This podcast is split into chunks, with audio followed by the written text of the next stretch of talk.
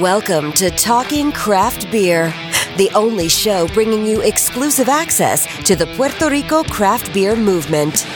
Every episode is packed with in depth conversations with beer industry leaders and the latest news and information on upcoming events.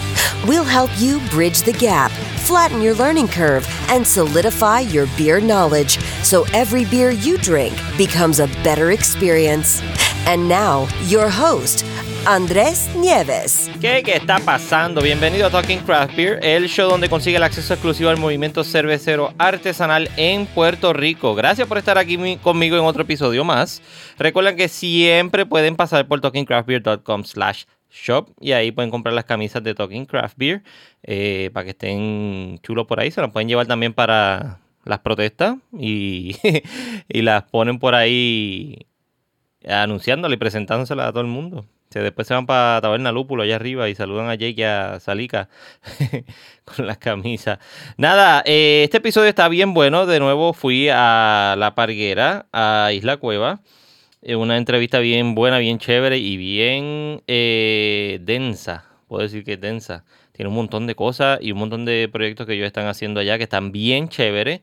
Dentro del mismo episodio ellos aprovecharon y dijeron que el que quiera ir para el aniversario de Isla Cueva, que es el 15 de agosto, jueves 15 de agosto, y quieren quedarse por allá de vacaciones, jueves, viernes, sábado, domingo, whatever, eh, hablen con ellos, díganle que escucharon el episodio y le van a hacer un package para quedarse allá mismo eh, en la parguera. Para que aprovechen, package en comida y comida y eh, estadía.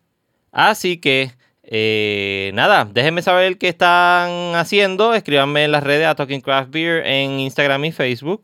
Eh, me pueden escribir email a andres at eh, talkingcraftbeer.com o si no, vayan a YouTube también, pueden allá suscribirse. Les digo que vayan para ahí, se suscriban y compartan todo esto, que esto es para todos los que son eh, amantes de la cerveza artesanal. Esto está creciendo. Ya se filmó el, eh, ya se aprobó el 280, pero con todo este revuelo que está pasando con Ricky en, déjame poner la fecha, julio 2019, con Ricky Rosselló, el gobernador, pues estamos esperando por la firma del, del 280. Así que ya Cámara y Senado lo pasaron, solo lo que está pendiente es eso, que lo firme el gobernador. Nada, sin más preámbulos, los dejo con el episodio para que se lo disfruten. Bye. Hoy directamente desde La Palguera me encuentro con dos personas eh, que puedo decir que son bien importantes aquí porque por todo lo que me han contado hasta ahora tienen eh, casi acaparado el negocio de comida y bebida aquí en, en La Palguera. Somos, somos un montón aquí en la Malguera, pero tenemos unos cuantos también nosotros. No, no, pues molestándolo, molestándolo por todo lo que me han contado. Hoy me encuentro acá en La Palguera, en Lajas, eh, con Juan Irizarri y con Silmari Rodríguez. González. Eh, González, perdón. Sí, no te preocupes. propietarios de Isla Cueva Burger and Beer Bar. Eh, un spot que está súper brutal. Si, si pudieran ver la vista, bueno, ve- la van a ver en una foto que yo ponga. La vista que hay de aquí desde la barra, arriba en el Beer Cave, que aparte a la- al restaurante, es una vista súper brutal. Donde puedes comer, beber y ver los botecitos. Y si te da la gana, como dijo Juan, que se trajo el paddleboard para irse por ahí para abajo a, a hacer paddling, lo harían. Le quiero dar la bienvenida a Juan y a Silmari a Talking Craft Beer. Gracias por la oportunidad y gracias por la comida que han traído aquí, que está buenísima. Vamos a hablar de ella ahorita. Gracias y bienvenido a Talking Craft Beer. Gracias a ti y, y- y a los radioescuchas. Sí, muchas gracias por la, por la visita y aquí siempre a la orden. Aquí nos encontramos en la Palguera, so que más que agradecidos de la visita y, y de más, más de tocar de, de la cerveza, del punto de la cerveza. Eh, por fin pude venir. Silmari me había hecho el approach hace tiempo, yo creo que hasta antes de María me, me había hecho el approach Sí. para que viniera para acá a hablar con ustedes. Eh, no había podido, habían salido otros episodios. eh, ahora que estoy más libre, tengo más tiempo, eh, pues se me dio la oportunidad y, y le agradezco la invitación. Quiero empezar la entrevista preguntándole de dónde son ustedes dos. ¿Son de acá del área oeste o...? Yo soy de aquí de Laja. Sí, mi nombre es Juan Carlos Irizarry y soy de aquí, de aquí natural de Laja. Y yo pues nací en Ponce, pero me crié en Guayama. Y luego estuve en San Juan y ahí nos conocimos Juan Carlos y yo, que casualmente eh, vivía también en Guayama y nunca nos habíamos conocido. Y estuvimos, él fue hasta mi quinceañero y, y no sabíamos ni que, ni que íbamos, el, el futuro da muchas vueltas, ¿verdad? Ajá. Y de ahí empezamos, este, generalmente empezamos en la industria de entretenimiento, como promotores de eventos, como socios en ese entonces. Hicimos un- varios eventos eh, donde también pues ten- teníamos, lo hicimos con la cervecera, la, la que nos dio la oportunidad fue Corona. Eh, y hacemos eventos con Corona y todo eso. Y ahí surge eh, diferentes oportunidades laborales hasta que Juan Carlos un fin de semana dice, me, me trae acá a la palguera.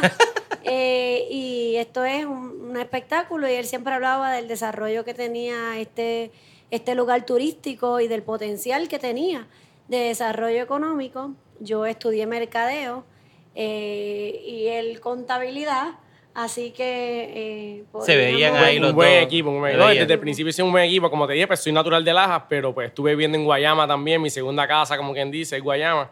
Eh, de ahí seguimos a San Juan. mi estudié contabilidad. Estuvimos trabajando con diferentes, diferentes hoteles, eh, como control y auditor. Y pues siempre la idea fue montar nuestro negocio eh, y siempre lo teníamos, aunque trabajamos para otros negocios, siempre la idea fue montar nuestro negocio. Mira, y an- antes de que llegaran acá a la Palguera y, se, y janguearan acá por todo eso, me, tú eres de Guayama. Yo soy de aquí de Lajas, pero de también Laja, viví en Guayama. Pero viviste en Guayama y tú también. Sí, en Guayama. En Guayama. Sí. ¿Y a qué olía la infancia de ustedes en Guayama? ¿Perdona? ¿A qué olía la infancia de ustedes en Guayama? Era, eh, ah, súper. era muy, chévere, era muy sano, muy, muy bueno, muy bueno. Muy- Muy bueno. La Guayama, pues, fue una, una, buena, una buena escuela, como quien dice, para, para la vida. O sea, que nos ayudó mucho, me ayudó ¿Pero mucho. algún olor en específico que recuerden de allá? Eh, la caña de azúcar, como quien dice, sí, mucha caña, claro. Sí, sí, Este- Yo, si- yo siempre digo la mía. sí. La gente se queda así como que atónito, pero la- mi- el olor, lo que olía a mi infancia era el, el desodorante Speed Stick de papi. Ah, Siempre usaba el Speed Stick original de la barrita verde y eso es el, el- el olor a lo que él siempre ha olido. Ay. Es lo que me gusta. ¿Estudiaron los dos en Guayama? mm, no. Estudié- yo estudié, Ah, bueno, yo estudié sí, la, la high school en Guayama. En Guayama. Sí, elemental estudié acá en Laja, eh, ya la high school estudié en Guayama y de ahí pues salté a Calley, a la UPR de Calley. De ahí gradué contabilidad, de contabilidad y de ahí saltamos a trabajar en San Juan en varias firmas de CPA.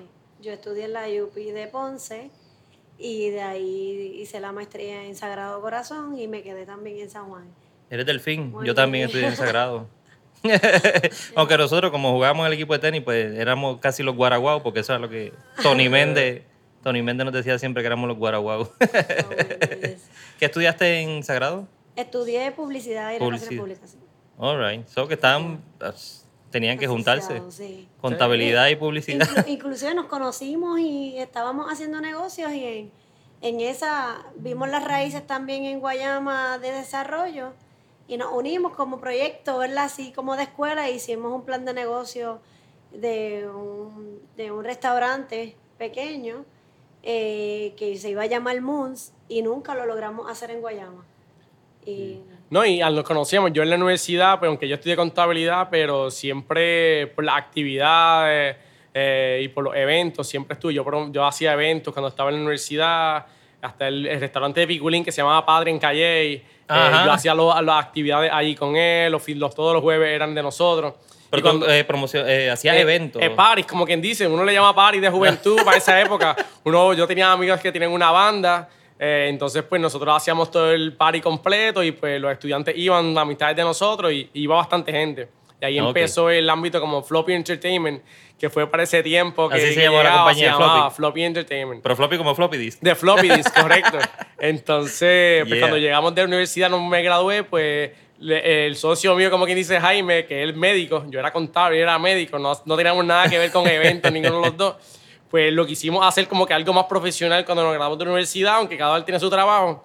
Y ahí, pues, Silmari, pues, conocí a Silmari, conocí, a- y empezamos una relación, y ella es de esa misma pues, esta es la persona que necesitamos para, para, para llevar esto a otro nivel, como moverlo, quien dice, para moverlo. moverlo, porque no, ninguno de los dos somos de publicidad, mercadeo, ni nada de eso, y, y ahí empezó la relación de nosotros, aunque personal como de relación e íntima también, pues, como de negocio. ¿Cuál, ahí fue el, eh, si, si lo pueden decir, Claro. cuál fue el party que mejor les quedó y cuál fue el más difícil de todos?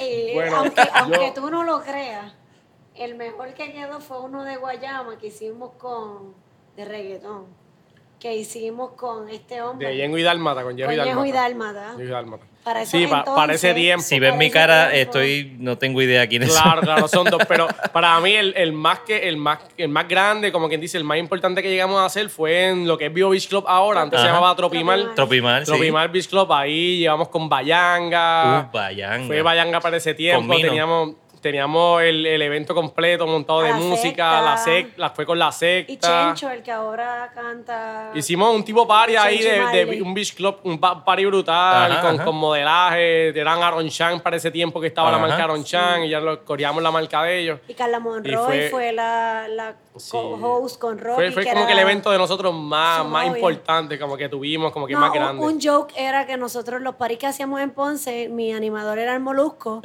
y para ese tiempo, pues que Diandre nos cobraba bien económico. Yo le mando la foto y le digo, ¿me puedes cobrar esto ahora? Y porque en- en- hace 10 años, 15 años atrás. Ah. Wow, Han 2000 crecido. 2004 eso.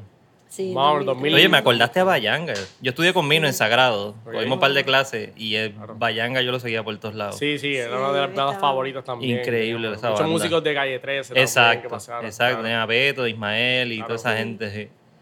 Bien Qué chévere. cool, gracias por ese recuerdo. Seguro. Y el peor que fue un desastre que dijiste, pues esto no hay ni por dónde agarrarlo para arreglarlo. Eh, yo creo que fue en Guayama, yo te digo que en Guayama. Porque quisimos hacer, eh, nosotros también teníamos mucho vínculo con la música electrónica. Ajá. Y queríamos traer varios, varios artistas, varios DJ electrónica en Guayama. Y Y pues eso como que. Guayama es más reggaetón de nosotros, más como O- tal. Y, cover band. Ajá. Exacto, y pues, pues como que fue un poco difícil pues, pues volverlo a repetir ese, ese evento, pues no, no se volvió a repetir porque la, la audiencia no, no fue la mejor, no es la, que, no es la que buscan. Pero tiene la salida, pero para esa época pues el reggaetón estaba subiendo como quien dice y Exacto. pues, pues le llevamos a, a varios DJs de San Juan, un reconocido, eh, y estuvo eh, tremendo. Pero pues sí, no fue, no fue con no lo que le gustó, no le gustó. Sí, claro, no es lo que el público esperaba. Así que no. No es lo que Es lo mismo que pasa con la cerveza. Claro. Si lo podemos como traer a la cerveza. Ahora mismo llevamos Iván Robles quizás a Guayama y el París se llena bien brutal por la trayectoria y todo. Ajá. Pero para aquel tiempo, como te estaba diciendo, todos estos artistas estaban como quien dice en, en- en su peak de empezando. Ajá. Eh, que pues que todavía la gente no, no se amoldaba a un estilo. No, y como decía, a veces no es hacer un, algo por lo que nos gusta a nosotros, sino lo que le guste al área donde vamos a estar y, y el producto. O sea que a Yo- nosotros nos gustaba y escuchábamos esa música, pero no, Eh. era, para, no era para el volumen donde estábamos. o sea, eso fue parte de... A mí me pasaba, nosotros, yo tocaba de chamaquito en una banda con los panas de, de, de la escuela y de otras escuelas que nos juntábamos a tocar y siempre pasaba algo con un bajista que no quería tocar covers de, de nadie. No, yo no quiero tocar ese cover, esa música a mí no me gusta y todo a la vez, pero si es que la- lo que vamos a tocar es lo que le gusta a la gente, no vamos, o sea, no es la banda de nosotros, esto es para entretener a la gente. ¿Cómo vamos a tocar lo que nos gusta a nosotros? Y si a ellos no les gusta, pues se van a ir. Claro, Eso es lo que hay que entender claro, claro. salieron de todo eso, de los eventos, trataron de hacer después de eso fue eh, Moonlight, me dijiste, eh, filmar. Moons, en la, Moons, Moons Bar. Moons Bar en, la, Guayama. en Guayama. Estuvimos como el concepto de Guayama hasta que conseguimos el local que, que estamos Moons ahora mismo en La Palguera. Y empezó, pues yo trabajaba en Palmas del Mar, en un hotel. Silmari también trabajaba en otro hotel en Dorado y en Ponce. Y pues estipulamos como un hobby, como quien dice, pues vamos a tratar de hacer este etapa San Bar, que no lo había en La Palguera, un concepto diferente. Y pues de repente, pues nos, nos voló la mente. Mira, ha sido un, fue, fue un éxito. eh, y empezamos a buscar más locales en La Palguera. La Palguera, pues no había casi ningún restaurante abierto para esa, pe- para esa época. Eh, Sí, era para- Pero, el- pero el- comenzamos bien pequeño para que tú veas que cualquiera puede. Comenzamos con, como te comenté antes de la entrevista, comenzamos con solamente siete platos. Y aún sin licencia de bebidas alcohólicas, permitíamos que la gente fuera y, y le, y de- le descolchábamos y le teníamos para tratar de ese mercado, irlo enamorando hasta que, hasta que pues creciéramos poco a poco, como dicen por ahí, ¿verdad? Y ahí, eh, como dice Juan Carlos. Sí, no, y la, clave un fue, la clave siempre es crear algo diferente. Pues aquí tú venías a la palguera, habían como, lamentablemente, por parte de lo que ocurrió fue la ley seca, que era hasta las 12 de la noche para ese tiempo, eh, pues todos los negocios pues cerraron. Eh, y aquí, pues, es un área turística, hasta las 12 de la noche, pues casi nada había abierto ya.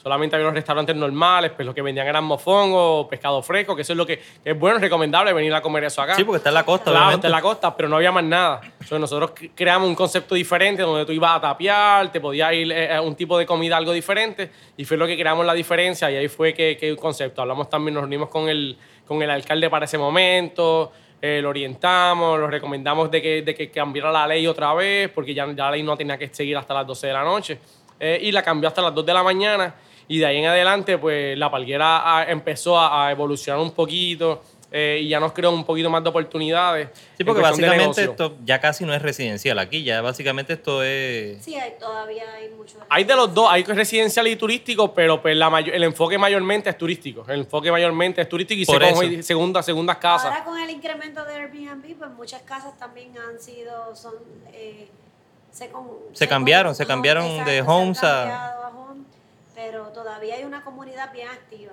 acá. se- Pero acá en el pueblo, Sí, acá dentro del lo que pueblo. pasa es que se divide entre la comunidad del barrio de la parquera y se divide también en la comunidad que son lo- las urbanizaciones que quedan aledañas que han hecho nuevas. Como sí, por donde vine ahorita. eh, ahorita y apartamentos, ¿verdad? Que la mayoría son en su mayoría second home de gente de San Juan. Y están las famosas casetas, que son las casas que están en el borde, Ajá. en el litoral del agua, que es la- como la Venecia del Caribe, como le llaman.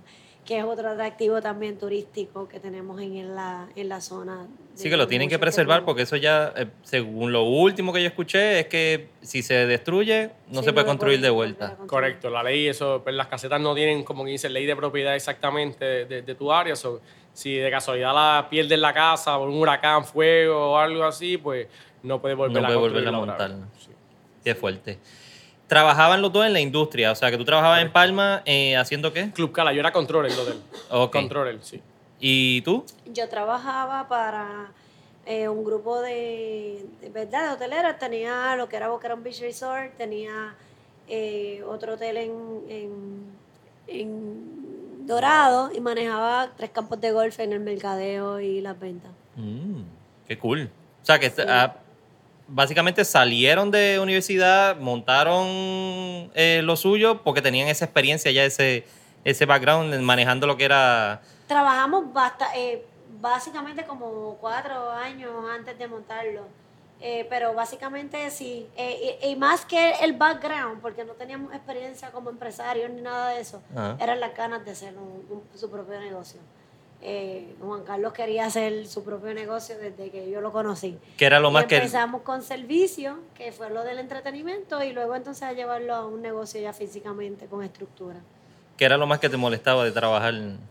No, a mí nunca. Para otra persona. Ah, nunca me molestaba, nunca, al contrario, yo lo usaba siempre positivo. Yo, al contrario, yo siempre desde que, empe- desde que me gradué, antes de graduarme, ya eh, yo iba a coger mi examen de CPA también y ya yo había empezado ya con la firma a trabajar. Eh, y yo lo veía siempre como que trabajar para otro era como que lo tenía que utilizar de una herramienta positiva eh, y coger lo, lo- lo- lo más importante porque lo iba a usar para mi futuro en el momento. Nadie te lo porque puede yo sabía que en un momento me iba a llegar la oportunidad de, de montar mi negocio, que era lo que yo quería. Pero pues por, una, por esa manera estudié contabilidad también para ver cómo manejar mi negocio. Estuve en auditoría, eso que siempre como que en la vida pasan muchos sueños o muchas ganas, porque cuando estaba en la firma, pues yo quería tener mi propia firma CPA, quería trabajar como auditor, hacer mi firma. Eh, Eso que en- cuando uno es joven, pues uno le pasa muchas ideas. Eh, y de verdad, en un momento dado, siempre pensé en el restaurante y entretenimiento, porque era lo que, era lo que me gustó desde el principio. Aunque estudié contabilidad, desde la universidad ya venía con entretenimiento eh, y esos tipos de, esos tipos de, de, de barras. Y la comida eh, y la bebida, eso es lo que yo digo comida. que siempre va a existir. Y pues como y uno, va, y uno va aprendiendo y va estudiando el mercado y uno va a Puerto Rico y que uno dice que tiene en Puerto Rico para crecer, pues turismo eh, y agricultura, como quien dice, son, son los dos potencias grandes que tiene Puerto Rico. Eh, de agricultura pues no, no tengo mucho, pero de turismo pues creo que podía ayudar y aportar un poquito más. Y por ahí fue que nos fuimos poco a poco y, y cogiendo experiencia. Eh, y, y trayendo conceptos nuevos, nos gusta viajar mucho, eso que viajamos mucho para coger ideas, eh, lo que está pasando alrededor del acá. mundo. Y lo que hacemos es tratar de implementar todo lo que está pasando alrededor que vemos que es positivo. Tratamos de ir poco a poco a ver cómo lo ajustamos al criollo acá de Puerto Rico, a la forma criolla. ¿Y cuándo fue que entonces hicieron el brinco acá a, a- a lo que es montar el local de Isla Cueva? Pues mira, nosotros pasamos un momento, eh, luego de la debacle del, eh, de las Torres Gemelas y todo eso, sabes que la, todo bajó, todo. Y en eso, Sí, 2001. da la casualidad, ¿verdad? Nosotros teníamos visto otro, otro, otras oportunidades que teníamos eh, aquí mismo en La Palguera, pero da la casualidad que un fin de semana llegué a este señor a hablar con Juan Carlos en la barra y de casualidad le dice, mira, eh, murió alguien y vamos a vender el edificio que está allí eh, ya entre los herederos y queremos salir de eso y, y Juan Carlos rápido, los empresarios. No, porque por lo menos el, el edificio que está en la cueva, que estamos ahora mismo, estuvo abandonado alrededor de dos años, eh, antes de que yo lo tu- de que yo tuviera. Wow. Eh, alrededor, como que todos los, todos los, los locales aquí estaban como quien dice abandonados. Sí, porque Eh, todo- como me dijeron, todo el mundo se fue por lo de la por ley. lo de la ley, el- la economía de la palguera bajó. Pues yo vengo como que de una época de los 80 por ahí, 89, 90, donde la palguera pues, fue un boom. Ujú. Era un boom como tal. Esto estaba siempre lleno y yo siempre recordaba eso. Y yo decía, Sí. si algún día lo fue, ¿por qué no volver a hacerlo otra vez? Eh, y ahí fue como que yo dije, pues mira, vamos a tomarlos como, como iniciativa. Y yo soy de aquí, pues ¿quién más va a venir alguien de afuera a hacerlo? So, vamos a tratar de yo poner mi granito de arena y empezar a desarrollar. Y, y pues de repente, como estábamos en Moons, vino esta persona eh, y nos comentó que iban a vender el, el- el local y yo fui el primero como que le gané arriba y yo, mira, yo estoy, detrás, yo estoy detrás de eso hace rato, por favor, yo me gustaría desarrollar, tengo este concepto también de cerveceras porque viajábamos también y habíamos visto cómo la cerveza artesanal estaba creciendo Ajá. a nivel mundial, eh, mayormente en Estados Unidos. Y como en Puerto Rico empezaba, empezaba craft beer en ese momento, estaba empezando craft beer a- en Puerto Rico. Eh, y fue un reto para nosotros pues crearnos. Estamos en la playa, aquí no había una hamburguera en ningún lado, eh, y no había donde podías comer unos tacos de pescado, eh, donde darte una cerveza que no sea media, como quien dice, pues son buenas, pero una variedad de cervezas. Tener tú, y ahí, y ahí Sí, fue porque donde era, empezó el era- mercado. Que era medalla y la sangría, coño. Claro. Que es la. el Las otro. cervezas oficiales normales. Sí. Y, y para mí fue un reto porque Craft Beer tampoco pensaba en nosotros. Eh, yo tenía que, cuando yo empecé con, la, con el negocio, yo tenía que ir a buscar las cervezas en diferentes pueblos porque ellos no querían llegar a la palguera.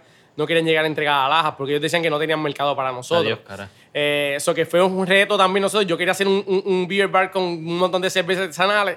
Entonces tenían estas compañías que las distribuían que no querían en nosotros, el, el pueblito de allá, mira, o llega a Boquerón y búscala, o llega a Mayagüez y ahí las recogía yo con mi guau y las traía para acá. Para empezar, entonces la clientela empezó como que, ¿qué es esto? Verlo. Como quien dice, el turista lo, lo, lo asimilaba un poquito más. Pero el local, pues, fue, le tomó tiempo en lo que entendía el concepto, lo que era, lo que es la cerveza artesanal, los diferentes tipos de cerveza, eh, y se las podíamos explicar también. ¿Y en qué momento entonces, o, o fecha fue que entonces abrió Isla Cueva? El y la cueva en el 2015. 2000, ajá, 2015. O sea que ya básicamente estaban inmersos en, en el, en el boom del, del craft beer aquí en Puerto Rico. Bueno, no, del 2015. 2000, 2013, porque llevamos, ahora vamos para seis años, ¿sí? Cinco. Era cinco, Cinco. 2014. 2014. 2014. Exacto. Exacto. 2015, Exacto. 2014, Sí, 2014. que ya llevaba casi cuatro años, estaba Boquerón y Boquerón pues por acá distribuía las botellas, porque yo me acuerdo haberlas Sí. conseguido, conseguido las botellas por acá. Correcto. Sí. ¿Y cómo conocieron el mundo del craft beer? Eh, como te digo, pues viajando mayormente. La verdad que, que- que viajando. Eh, fuimos a diferentes, íbamos a diferentes restaurantes eh, y veíamos el craft ahí mismo, cómo lo hacían, cómo, y ese mismo pues nos fue. Yo soy amante de la cerveza, siempre lo he sido. Eh, y pues veía cómo no, sab- no nos hacía en Puerto Rico, cómo no había. Y comenzamos Y- con Juan Carlos. Juan Carlos. Con de- de Boquerón. De Boquerón. Claro, de Boquerón, Con sí. Chonchi. Yo, él me dio permiso de decirle Chonchi ya. Sí, él, él fue uno de los, de los propulsores de lo que nos venía con, fue- era uno de los clientes de nosotros, fijos de nosotros. por eso, Sí. porque Sí, él era principio. cliente al principio porque él hace kitesurfing, aunque no lo creas. Ajá. Y él era, para ese tiempo, era un amante al kite y se pasaba aquí haciendo kite, como que tenía más tiempo libre. y él venía mucho y hablaba con nosotros y... y- y Sí, nos habló del con él. proyecto que tenía Boquerón y, y para ese tiempo el problema es que nosotros no teníamos cerve- este, barril, solamente teníamos la, solamente comprábamos en botella. En botella lata. y lata. Claro, pues cuando empezamos. Ya después, pues ya em- empezamos a comprar ya la primera, la primera nevera de barril, empezamos a moverlo y, y hasta ahora, gracias a Dios. Qué bien. ¿Y cuál fue la primera cerveza que probaron? Si se acuerdan. La palguera yo creo que fue. Yo me acuerdo de la palguera, De, Boque- de Boquerón. de Boquerón. Estaba la, me Eh, acuerdo de la palguera y me acuerdo de, de la... La verdad es que yo ahora mismo es complicado yo de decirte qué cerveza yo le, yo le hago la pregunta porque me encanta, complicado. me encanta como levantan los ojos y Sí, empiezan sí. A, a- a maquinar. Espérate, no De, de aquí fue la palguera. Para, en mi experiencia, aunque tú no lo creas, la primera cerveza de draft que probé, que me encantó antes de que llegara a Puerto Rico, fue la Blue Moon. Ah, ok. Y no había Wheat llegado beer. a Puerto Rico. Sí, una wheat beer. Y, y la, la probé en Nueva York y me fascinó. Y yo, una cerveza de China, qué brutal. Para mí era como Es que, verdad, recuerdo eso, sí, que ya fue como que, wow, estábamos en Nueva York y de repente, mira, un boom con la Blue Moon. E- Ella le escribió hasta el dueño de, hasta el dueño de, lo trajo aquí, de qué Blue Moon. bueno Qué bueno que la trajeron a Puerto Rico. Yo la traía en la maleta porque me encantaba. Era como que una Sí, ignorante, sí. ¿verdad? Del mundo de la cerveza y todo eso. Este, No es y que no había llegado. de- Claro, ahora es de las Sí, vendidas. ahora- Sí, ahora es tantas. de las más vendidas, sí. Correcto. Ahora es tantas, ¿verdad? Sí. ¿Y qué, qué sintieron cuando probaron esa primera vez la cerveza artesanal? Eh, para mí, literalmente satisfacción, porque no es como que estamos llegando a un producto más fresco. Eh, aunque la medalla es como que la hacen aquí, es súper fresco, pero hay un- unos ingredientes un poquito más, más allá, eh, como quien dice, más, más, más, eva- más elaborada. Elaborada. Más elaborada. Y pues nos da ese paladar a mí, por lo menos, que yo no soy tanto de lager, eh, yo soy más de IPA y me gusta sentir ese, ese, ese sabor eh, de lúpulo y pues eso pues no se conseguía acá. Cuando yo la, la primera vez que empecé a, a- a beberla, yo decía, ¿de dónde salió esto? ¿Cómo hacen esto? Y ahí fue como que el cerebro empezó a cambiar, y a mover y empezar a leer, investigar y, y las cervezas empezaron a llegar a Puerto Rico de todos lados, claro, Sí, de todos sí. lados. Y para mí fue un wow, como uno dice, un wow la primera vez que tomé un fly. Que me dieron un fly como, porque uno, que yo nunca había, ¿verdad? Este, ido a una barra que me dieran como que la diversidad, eh, no me acuerdo en, en dónde fue que la probamos, fuera de aquí. Y la diversidad de los colores, el que te explicaran todo, como que esa primera clasecita. Ajá. Yo dije, diantre, eso estaba bien estructurado como los vinos. Y Exacto, empezamos eso- a eso iba. A ese mundo. Y ahí yo creo que como que a mí me interesó más por empezar a aprender. La costumbre de que siempre es el vino el que te lo explican Sí. y te, te dicen lo que es la uva, de dónde es, Exacto. cómo fue exprimida. Ahora, ahora que lo dices, parte de eso, eh, eh, así fue como que empezó nuestra, como quien dice, nuestra investigación, porque Silmar es bien amante a los vinos y nos gustaba ver los viñedos, íbamos a los viñedos y hacíamos las catas de vino y todo eso. Pero cuando empezamos a ver que, el- que la cerveza hacía exactamente lo mismo, eh, es exactamente lo mismo, pues ahí es donde empezamos como que, wow, de verdad, hay dos mundos, como que uno de uva, otro de, de lúpulo y grano y agua, y entonces empezamos a ver cómo tú puedes crear tus diferentes sabores de la misma, de la misma manera como lo puedes hacer. Igual que del vino de la uva, no porque de la misma uva vas a saber igual el vino. Ajá. Eso que es exactamente lo mismo, lo mismo con la cerveza. Es Es, una- más, es más interesante porque hay, eh, hay una infinidad como que yo pienso que es mayor.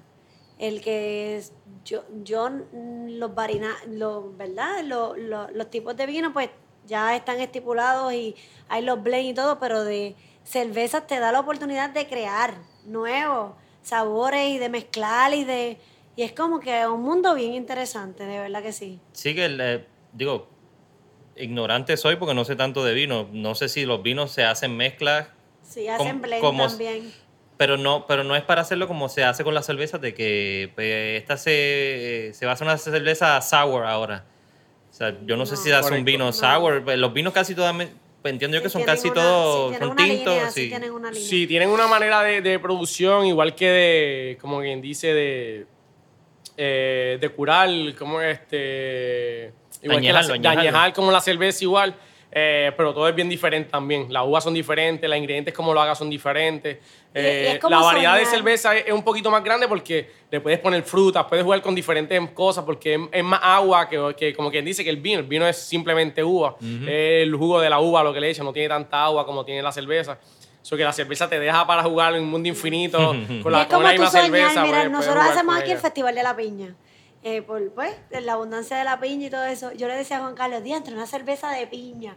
Y la buscamos y fuimos una vez a Nueva York y la- una cerveza de piña costaba como 9 dólares. Y diantre, esto llevarlo como que... Y de repente, meses después, llegó UFO, la de Pineapple. La de pineapple. Y ahí se me, no me gustó mucho. Y yo, ay, la, la idea que tenía de la cerveza de piña, eso no era. Y de repente y ahora está la red Apple de piña y está la, la cona de piña piña y ahí como que Un explotó el, el mercado este tropical o eh, explotó en la exploración y, de una cerveza de piña hay tanta variación y tanta diferenciación de sabores que es como que es algo increíble. Sí. Es algo chévere. de- Salieron eh, y montaron, o sea, consiguieron el edificio, Sí. montaron Isla El- Cueva, que es el restaurante. Sí. Arriba tienen Arriba lo usábamos, esta, esta área se utilizó por mucho tiempo como área de actividades. Ok. Pues no teníamos el concepto claro de lo que queríamos hacer y queríamos tomarnos el tiempo de hacer algo chévere.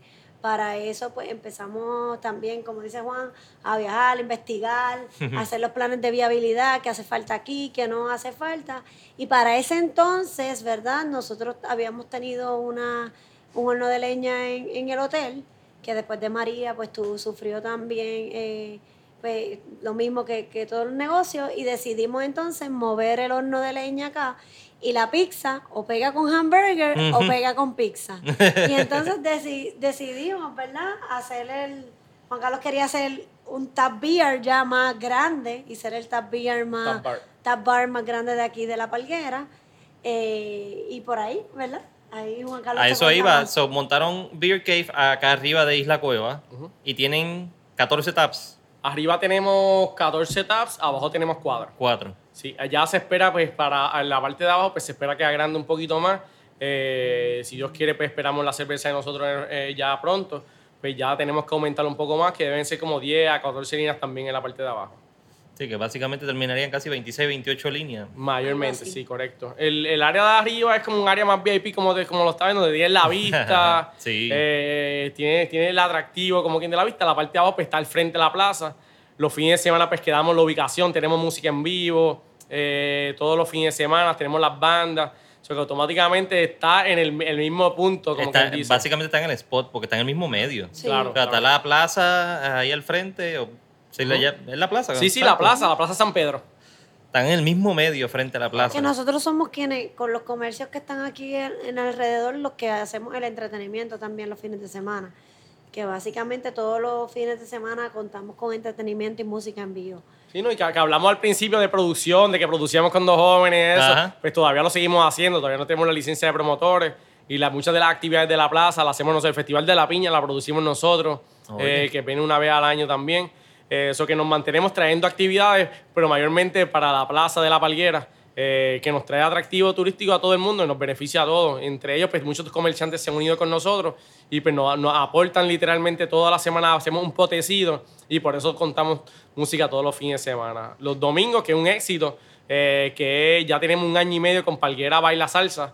So, todos los domingos tenemos orquesta de salsa en vivo y clases de salsa. Eh, es la, yo, para mí es la discoteca más grande outdoor del mundo, como da, porque todos los domingos se pone un bailo, un bailoteo como le llamamos nosotros, ahí al frente, al aire libre, de salsa, muy bueno, después de, la, de las 5 de la tarde. Después y de las acá, cinco. Y acá, como te había comentado anteriormente, eh, le, le llamamos Beer Cave porque Isla Cueva Ajá. es el nombre de la isla donde eh, hacía las experimentaciones de los monos, donde los monos se escaparon del aja. Oh. Eso también bien vintage, que la gente decía que los monos se comían los frutos y pues, ya, ya lamentablemente pues están exterminados. Pero Isla Cueva era la, la isla donde estaban, por eso es que nuestro logo es un mono.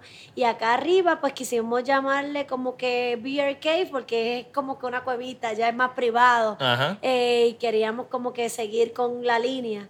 eh, y por eso es que también tenemos el mono que nos distingue también en, en, en los negocios. Definitivamente eh, publicistas y marketers porque tienen on, point tienen el, el- la historia del, del nombre y del logo. Sí, Me gusta. claro. De todo. Qué bueno. Me gusta mucho. Los Y acá felicito. ya vamos a cumplir, que les invitamos a ti y a los radioescuchas. El 15 de agosto vamos a tener nuestro primer aniversario aquí en Beer Cave con música en vivo. El año pasado fue un éxito y este año lo que hacemos ese día es que todos los tap eh, lo ponemos a 3 dólares y las cavas para que, ¿verdad? Por si Sí, las que- parejas para- vienen sí, para el que y quiera- no toman que cerveza, pues que vengan con cavas. Y hacemos lo que se llama el, el and Brew. Ajá. Y eso, eh, ese día, pues entonces tenemos cavas y, y, y tap beer eh, a 3 dólares. Más, ¿verdad? Otros happy hour que tenemos, así que los El invitamos 15, a todos. eso es sábado. El 15 de agosto, no es jueves. Jueves. Sí, es jueves. Eso es más para también para eh, pues para complacer el mercado como tal local. Eh, viene gente de, de Mayagüez, Cabo Rojo, el mercado que pues que a veces se quejan y hasta los mismos de la industria que nos gusta esto, que un sábado o un domingo no pueden a lo mejor estar porque estamos trabajando. Exacto, pero buen punto para seguir y cambiar. Ustedes también manejan lo que es el, el hotel que está aquí al lado de, Parguera Plaza Hotel. de Isla Cueva, Palguera Plaza Hotel. Sí. So, si quieren venir jueves, se- aprovechen haber quedan jueves. especial, Va a haber especial también en Parguera Plaza. So, manejan también el hotel. Sí, el hotel fue Contamos, ya llevamos cuatro años. Ok. Eh, luego de Isla Cueva, pues nosotros venimos de hotelería. El restaurante fue como que un segundo plano Ujú. en el cual tuvimos que aprender from scratch con Isla Cueva, con Moons, que, que te digo. Eh, y pues estábamos siempre en busca de, de cómo, cómo, de cómo llegar a, a tener hospedería, que era nuestro fuerte, nuestra experiencia. Y pues logramos, logramos tener eh, un contrato de, de manejo de lo que antes se llamaba Casa Blanca. Eh, cambiamos, como que dice el concepto, también el nombre, Palguera Plaza, y ahí llevamos cuatro años. Eh, y tenemos 25 habitaciones eh, Wow. con pool bar, tenemos área de la piscina eh, y tenemos entretenimiento que queda a, a pies, como quien dice, de Sí, distancia ajá. de los otros restaurantes. So que nosotros pues te damos el hospedería, pero también te incluimos los restaurantes. So, si te quedas en el Hotel Palguera Plaza con nosotros, pues tienes descuento en todos los restaurantes y acceso también VIP o a las actividades que tengamos nosotros de la plaza. Sí, que ahí, ahí pueden aprovechar. Y de nuevo, si vienen el jueves para el aniversario, el jueves 15, pues se quedan ahí también de una vez y Vamos a darle aprovechan. una, oferta a todo el que nos diga que viene para el aniversario. Ahí aprovechen. De los otros proyectos que tienen, eh, está el. eh, hablamos ahora del hotel, que lo manejan también. Pero, Juan, estaba hablando de eh, que están a punto de montar un brewery y montar casi otra hospedería nueva. Sí. En los planes, también, déjame comentarte rapidito antes de que Juan Carlos te comience con el, pro- el nuevo progra- proyecto. Tenemos un proyecto que lleva ocho años, bien chévere también, que, que no te vayas sin que te las dé. que tenemos una revista de turismo que se llama Oh. Puerto Rico de Aventura, la misma online, y también la hicimos con, con la tendencia de ver que nosotros como puertorriqueños viajamos, sabemos de todo, pero a veces no sabíamos ni de todo lo de eh, que tenía Puerto Rico para Aquí ofrecer y no hacíamos turismo interno.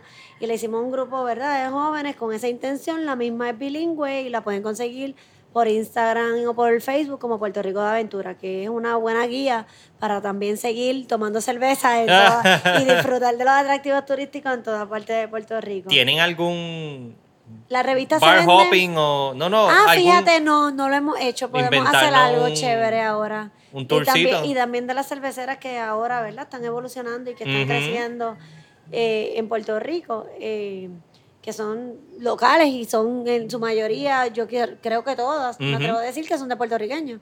Sí. Eso estamos creciendo, a nivel mundial estamos creciendo, así que Puerto Rico no es la excepción y eso está bien chévere. Que prácticamente se puede hacer el tour a vuelta Sí. redonda y viene nueva porque viene la de. Pronto viene la de Quebradilla, ¿Ok? eh, Cold Blood.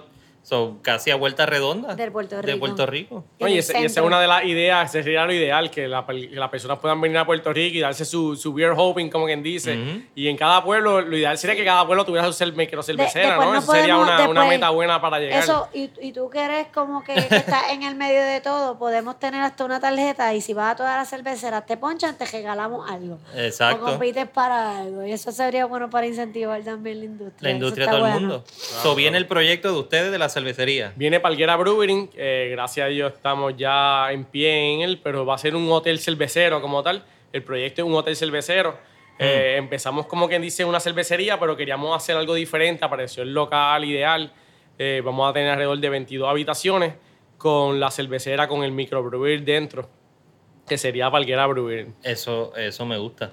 Eh, lo ideal es crear ese concepto, que el que quiera conocer de cerveza se pueda quedar dentro, se sienta como que te estás quedando dentro de una cervecera, eh, y donde puedes aprender a hacer cerveza, donde tú puedes escoger tu cerveza, eh, y pues de ahí pues llevar un, un, un- ¿cómo dice? Un, un, un proyecto diferente, mayormente. El único aquí ahora mismo está en Estados Unidos, que es en Ohio. Que me lo- acuerdo cuando fuimos que nos comentaste eso. Me Sí, gusta. sí. Eh, te, te encantaría a ti que eres amante de la cerveza. Eso ¿verdad? sería está Y fuimos a verlo para ver ese concepto y nos enamoró también, como que wow, allá un poquito más grande de lo que vamos a hacer nosotros acá, pero pues hacerlo siempre, pues el tiro criollo, acá tiro palguera, so, pues, así lo vamos, lo vamos a Sí, trabajar. pero es más íntimo. O sea, no tienen que hacer nada grande, es más íntimo. Es más íntimo. Y también involucrando como que otros con- contexto, eh, te, te, te, comentaba y les comento a los radioescuchas, nosotros tenemos, eh, por ejemplo, las costillas que nosotros tenemos son bañadas y marinadas 24 horas en cerveza cítrica. Eh, el, el, flan, como el chocolate, lo mezclamos con stout. La barbecue que tenemos se mezcla también con cerveza. Tenemos varias cosas que hemos incorporado al menú que tienen que ver con cerveza. Mi hija hace que lo inauguramos el año pasado y ahora es uno de, uno de los top sellers de ella, jabón de cerveza, porque la cerveza también tiene un montón de propiedades eh, beneficiosas para la piel. Para la piel. Ay, yo buscando, investigando, hay spas de cerveza y todo eso. Y hay un sinnúmero de cosas que se pueden seguir creando. O sea, eh, todavía no habíamos llegado al límite en Puerto Rico, todavía tenemos mucho por crear. Sí, eso es lo que yo digo, está arrancando. Eh, en la industria, nuestra industria está creciendo y gracias a Dios es una industria que va a generar también desarrollo económico y es una industria que, que, que, que va a dar de que hablar en, en algunos en un tiempito, en un tiempito. ¿Y serías tú mismo el Master Brewer o el Brewer, Juan? Eh, no, tenemos, yo estoy ahora mismo con uno de mis socios, como eh, eh, de mis mejores amigos también, que se graduó conmigo en la universidad, se llama José Daniel Alvarado, él es de Salinas, estuvo trabajando en Indiana, él agrimensor también, estuvo haciendo homebrew, homebrew por mucho tiempo en su casa, y me vino una vez con un concepto también, que trajo la cerveza, hicimos, hace dos años hicimos el reencuentro de la clase, aquí en La Palguera. Y él dijo, te voy a llevar la cerveza que estoy haciendo, que hice en mi casa, y trajo un par de botellas. Y yo la probé y yo, wow, esta cerveza está buena.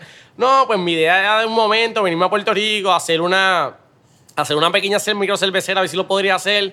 Eh, y ahí fue cuando yo dije, no, pero si lo vas a querer hacer, vamos a hacerlo en Palguera, vamos a trabajar eso. Entonces, pues lo empujamos un poquito, como quien dice. Él estaba trabajando en una finca allá en Indiana y empezó como que un part-time o entró a lo que es Sun King Brewing para coger experiencia eh, lo que es la cervecería. Y pues de ahí pues nos hicimos amigos del dueño, de los, de los, de los socios de allá y caímos súper bien. Le, le, enviamos nuestro concepto que queríamos hacer, la ayuda que nos podían hacer y ellos pues la verdad que súper amable, en verdad se, se, han portado increíble y nos, nos están apoyando full con el proyecto. Eh, eso que él está ahora mismo haciendo cerveza allá en Indiana. Eh, eso que tenemos la colaboración de Son King Brewing y pues la de él, que ya estamos, estamos trabajando la cerveza allá en Indiana. ¿Y ya tienes nombres para la cerveza? Eh, ya hicimos la primera, que es una Tropical Pelel. hasta ahora se llama Tropicaleo. Se llama Tropicaleo y tenemos otra Saison de piña que también estamos haciendo. pero tenemos, tenemos unas cuantas cervezas todavía que, que, todavía faltan ahí, todavía está, está, el concepto todavía trabajándose. Pero ya tenemos la mayoría de las recetas, como 12 recetas ya, eh, que poco a poco irán saliendo y iremos sacando. ¿Y qué tamaño va a ser el, el brewery? El brewery son cinco barriles, la cocina de cinco barriles. Eh, y vamos a empezar aproximadamente con 10, con 5 fermentadores de 10 barriles. Aproximadamente 30 mil galones al año. Eh, y la mayoría de esos no es tanto para distribuir alrededor de la isla, sino para consumo local de nuestras barras y nuestros restaurantes. Eh, sí que vamos a estar seleccionando y esperamos seleccionar algunas barras que, le interese tenerlas en Puerto Rico. No podemos, yo creo que podamos mantener esa, esa cantidad ni el volumen para distribuirla en todos lados. Eh, pero la idea es eso, la idea es que nos vengan a visitar a la palguera. Exacto. y, también la, la idea es que el movimiento se desarrolle. La idea no es tratar de seguir con el mercado cervecero, sino que la gente también se cambie a cerveza y que consuman cerveza local, eh, otros sabores, ¿verdad? Y otras experiencias y que tengan más que beber, que sea una experiencia a su paladar de poder conocer más allá. Y no estamos tan lejos tampoco. No, no, no, no. De Puerto Rico no vas a salir. No, no, no. Si vas en carro no vas a salir. Exacto. Mira, fue bien interesante. Nosotros llegamos a ir a, una... Gracias. A una... Eh, como un bar que era un cider beer bar. Okay. Bien interesante en Canadá. Y yo, fíjate, ah, entramos por la curiosidad y porque a mí me gustan las cider y qué sé yo qué, Juan Carlos, esto es para ti. Y entonces esa, fue, esa fue en Londres, esa fue en Londres. En Canadá. En Londres esa fue. No, el cider, el cider. En Londres. ¿Qué fue? Sí, con los de Niagara Falls. Ah, el Niagara Falls, es verdad, es verdad, ese fue otro, pero exacto, ese fue segundo, es verdad, es verdad. en la, en la, y fuimos a eso y fue bien interesante y, y me gustaron algunas de blueberry, otras de melón, qué sé yo qué. Y acá, hablando así con muchas chicas, lo primero que me dicen es, ¿y van a tener cider beer y qué sé yo qué? Y diciéndonos eso, ella, unas amigas de el, el socio de Juan Carlos lo llama. ¿Y qué tú crees de hacer una cider beer? Y yo, ay Dios mío, está- estas mentes corriendo así como que hay un montón de oportunidades de verdad para diferentes gustos. de Y las sidras de- también se mueven. Sí. Se mueven mucho y por lo menos por lo que he visto en el club de homebrewers y todas las competencias que se han hecho, que se han incluido ahora la, la la sidra, sí. es bien, es bien fácil hacerlo. Claro, ¿no? Y es una alternativa también, para bien refrescante. Son cervezas refrescantes para el, para el tropical que vivimos nosotros. Pues la cerveza refrescante o la- el trago refrescante, la bebida refrescante como el vino blanco, son, son los más que los más que se mueve, como quien dice, el más movimiento que tiene. Y Sí. es, co- es como es como todo, es la evolución. Mira, aquí cuando nosotros llegamos, ¿verdad? La pelguera se conocía eh, por la sangría, ¿verdad? Sí, la sangría Y coño. nosotros llegamos con un concepto de que no te vayas del concepto de sangría para que sigas, porque mientras más... Y no hacemos solamente sangría blanca o tinta, hacemos de acerola, de parcha, hacemos de, eh, eh, de piña y tenemos una variedad. Entonces la gente que no le gusta ni la, la- la tradicional, pues tiene otra variedad para seguir probando. Y esa es la idea, que si no te gusta a lo mejor este sabor tan amargo como yo, como dice Juan Carlos, a mí no me gustan mucho Ah. te las gusta IPA. las IPA, que son para mí muy fuertes, yo me voy por unas más suaves, o la sidra, pues tengamos esas dos alternativas, que antes era o blanco o negro, las tradicionales, Ajá. y no tenía oportunidad para tú seguir experimentando. O beber tra- o que whisky el o ron. siga, exacto, es correcto. Y también eh, con los beer cocktails, estamos con eso también trabajándolo. Eh, hay muchas cosas con las que se pueden hacer con, con cerveza. De Cuéntame de eso, de los beer cocktails. Los beer cocktails nosotros hacemos acá como las beer mimosa, que Mm. son, en vez de la mimosa tradicional con brut, pues la hacemos también con cerveza. Eh, tienen unos tragos que son con whisky mezclados con cerveza.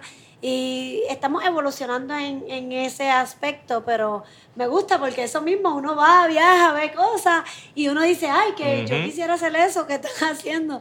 Y como que... en- Impulsar un poquito eso, más a los bartenders ahí, o que el que no quiere una cerveza como tal, mira, pues, ah, pero quiere tener algo con cerveza, pues mira, vamos a hacer un traguito, pero le tiene cerveza el traguito y ya tiene un concepto también algo diferente. Algo con, Le diferente. pones a la cerveza, le pones ron, le pones ron de coco eh, y le pones también agua también, pues crea un concepto también con jugo también. Pero aunque no lo crea, uno piensa, pero que esa, que esa mezcla, y de repente es bien refrescante, es muy buena, muy buena. Sí. Sí, Así que le- básicamente un, el, el spot donde venir, spot cervecero y Claro. de todo. O sea, que no, no tienes que moverte casi para ningún lado. A menos que es. sea para afuera, bailar salsa, si vas a bailar Claro, salsa. claro, sí. a- O para la playa, coge para la playa. coge un botecito aquí al frente. La bahía, la bahía está todavía funcional. Sí, Claro. Muy aquí bien, hay dos bahías.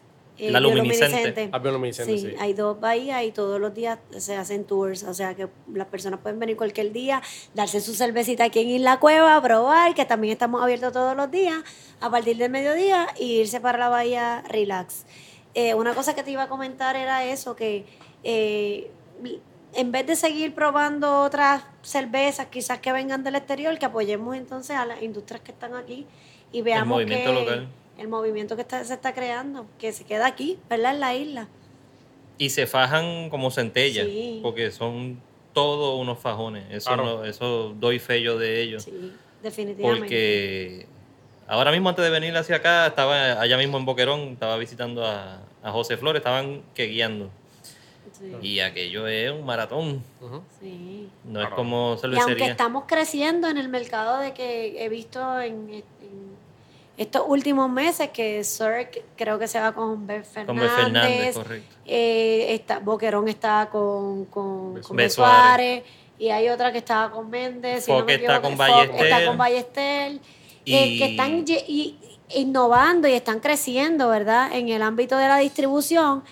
Eh, eh, eso es algo bien bueno y bien positivo sí. para aquí, que las estén apoyando también estas distribuidoras, porque si vas a apoyar a una cerveza que venga de afuera, pues mira, apoya a un comerciante, un empresario local. Así que en esa, en esa misma línea nosotros apoyamos a todos, ¿verdad? Juan Carlos le compra a la mayoría de, de, de los, de los, De los de, de aquí, Claro. eh, para también dar, brindar esas oportunidades a que el- el- las personas también locales que no se puedan mover, o si me llega un turista aquí, prueba la FOC, le habla mira, están en Cagua y va para San Juan, va a la Fox y es, es como que todo un lazo. Exacto. Es todo un lazo. Hemos ido a Vox Lab, hemos ido a Vivo Beach Club con nuestros empleados para que nos den eh, seminarios y nos enseñen. Ha sido experiencia Con Jorge. Con, Bien con Hardcore, todo el sí, mundo, bien claro, claro. Sí, la, con todo. la idea es eso, la idea es que venga el turista y tú le tengas alternativas de beber el- algo local. Porque pues, tú un turista, no tengo una gene que en primera, no, pero solo tengo, la cerve- el que le gusta la cerveza y el local, si yo voy a, un, a otro local, yo quiero ver la cerveza de ahí. Ujú. Pues está bien, la medalla la consigue en todos lados, pero si quieres algo más draft, micro draft, que mucha gente de los turistas lo busca,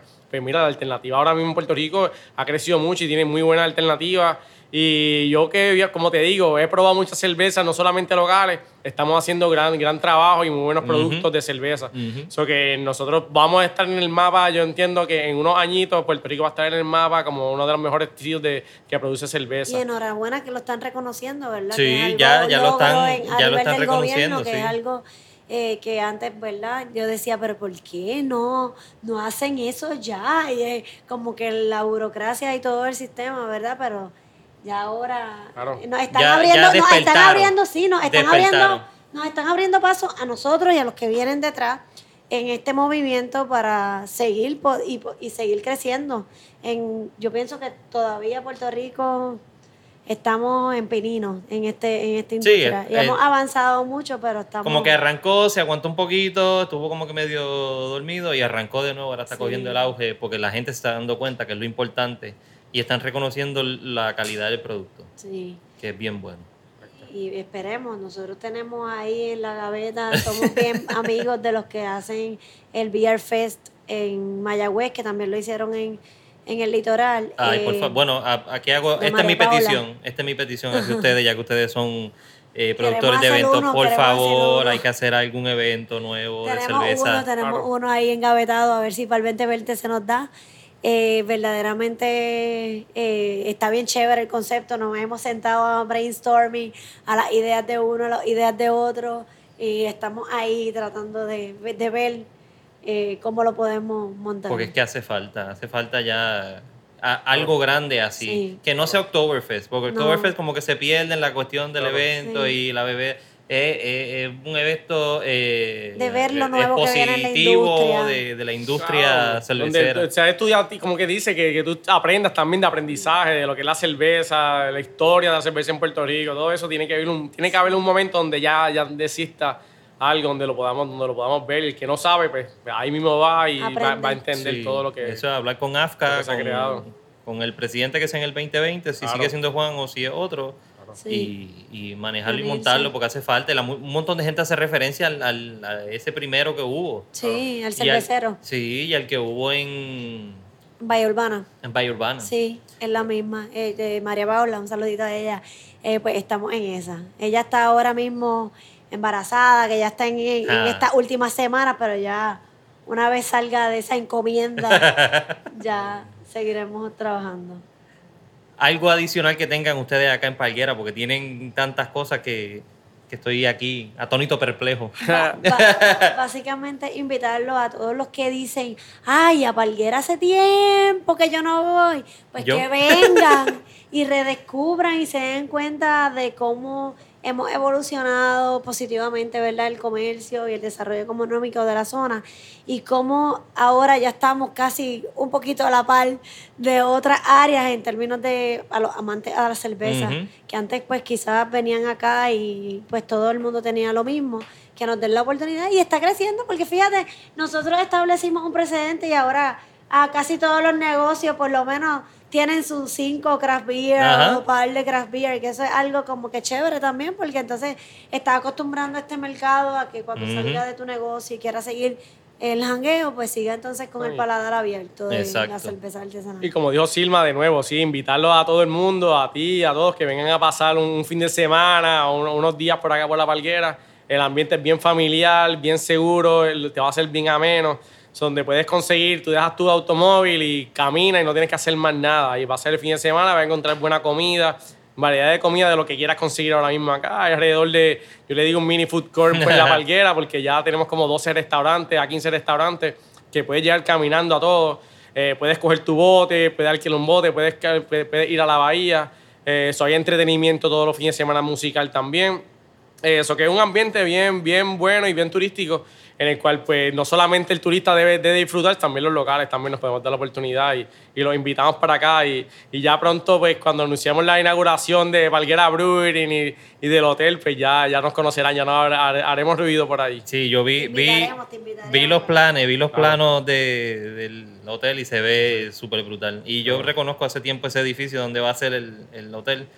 Eh, y, eh, me alegra que están haciendo el repurposing de, los de los edificios que ya están usados eh, usado y que no... El o sea, no que estaban ya. Exacto. Que es lo que está pasando en la mayoría de los sitios. En, eh, como le hablé de Quebradía, Quebradía está igual. Donde están montando todas esas pizzerías y donde va la cervecería de Colblo, todos esos son edificios del pueblo que los están rehusando. Que es un éxito. Es un éxito y, y te digo, Quebradía está bien bonito. Sí, todo el mundo tiene que, que pensar en, en, su propia empresa, trabajar para, como quien dice, crear tu propia empresa, micro, microempresarios, que es lo que necesitamos para la isla y para ayudarla económicamente. No podemos depender solamente del gobierno y que el gobierno nos dé o no. Nosotros tenemos que sacar, como quien dice, una, un pie adelante y empezar nosotros mismos a crear compañías que creen empleo y ayudar, como quien dice, a la comunidad. Si tú eres de, tú eres de tu pueblo y tienes la oportunidad de invertir en tu propio pueblo, eh, en tu comunidad, no, no, lo pienses dos veces y, y si tienes el, el, conocimiento, ayuda a los demás y para desarrollarlo. Y que no eso es lo que verlos pequeños porque un negocio como el que tuviste hoy, quizás jamás pensarías que hornea su propio pan mm -hmm. de los hamburgers, no pensarías que todo es desde eh, scratch, tú sabes, desde el, la, los mozzarella sticks nosotros los hacemos homemade, desde las bolitas de queso, los sorollitos, pues lo hace una señora en San Germán, lo hacemos acá, sabes, los empanados, esos mac and cheese, uh -huh. que, que, ahorita te sorprendiste, le digo, hay unos mac and cheese de queso Buda, manchego, que lo hacen, no sé si sabrán, pero, como tú estás acostumbrado en San Juan, pero esperemos que, que llenen tus expectativas pero que, que, la gente vea opciones de, de, de, comer, ¿verdad? No tan solo en las cadenas que están acostumbrados, sino en negocios también eh, locales y, y, y, pequeños. Y aquí un beneficio que tenemos en La Palguera es que todos somos empresarios 100% de aquí, puertorriqueños. Eh, y eso es algo que es un desarrollo neto que se queda aquí, el desarrollo económico. Y es bien importante para seguir creciendo, ¿verdad? Exacto, en el ámbito del turismo exacto. y en el ámbito de desarrollo. Y tienen la variedad. Yo sé que vienen a la costa a comer pescado. Yo sé que mi esposa me va a decir lo mismo. En la costa se come pescado, no se viene a comer carne, Claro, pero, claro. pero se come carne también. Pero tenemos unos fish tacos muy buenos, Vienen a comer de todo. Tienen, tienen hamburger, tienen lo, por lo que yo comí, la alita, los mac and cheese, la carne frita está de show. Los mac and cheese, ya los dije. eh, tienes tacos de, de pescado. Pero si, quieres pescado, tenemos pesca del día. O sea, que también en el restaurante hay pesca del día. Si tú quieres tu pescado fresco, nosotros tenemos los pescadores de nosotros que, que, va- que nos traen toda la semana pescado, Y pulpo, sí, carrucho, langosta eh, y pescado. O sea, que si no comes aquí en Isla Cueva que no tienes tu pescado, puedes ir a Munzo, otros lugares y que si también eres tenemos nuestra pesca vegetariano vegano, que también bebemos cerveza, los veganos y vegetarianos que también beben, y Yes. tenemos un mercado bien grande, tenemos hamburguesas de habichuelas negras, tenemos de portobelo, tenemos tacos de vegetales, tenemos aguacate relleno, ¿sabes? Tenemos una gran variedad para ese mercado también. Eh, el, el hamburger que te comiste, El hamburger, que sí. el Boston Bot que se, que, Oh. se, que se hace aquí, se machaca con la longaniza de Orocovi y se hace el paddy. Literalmente y es todo artesanal. todo artesanal. Exacto. Porque todo se hace aquí. Es correcto. Bueno, yo creo que, que no tienen excusa para no venir para acá y el que hace tiempo no viene para acá como yo, pues ya hay que venir por obligación, por lo menos una vez al mes hay que venir para acá para darse la vuelta. Sí.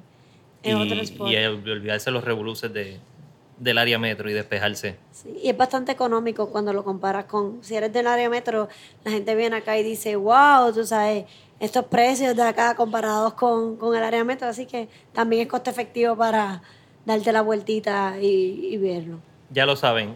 Comida, cerveza, hospedería y música y de todo acá en, en Isla Cueva Burger and Beer Bar.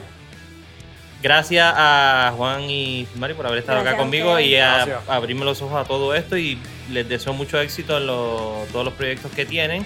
Eh, estaré definitivamente por acá dándome la vuelta para, para enseñarle a todo el mundo lo que está pasando por acá por Palguera, con ustedes y con, quien sea. Muchas gracias por haber estado muchas. Gracias. Muchas gracias, muchas. Nos veremos en la próxima. Bye. Thank you for listening to the Talking Craft Beer Show. Let's keep on talking, so connect with us on Facebook and Instagram at and of course at TalkingCraftBeer.com.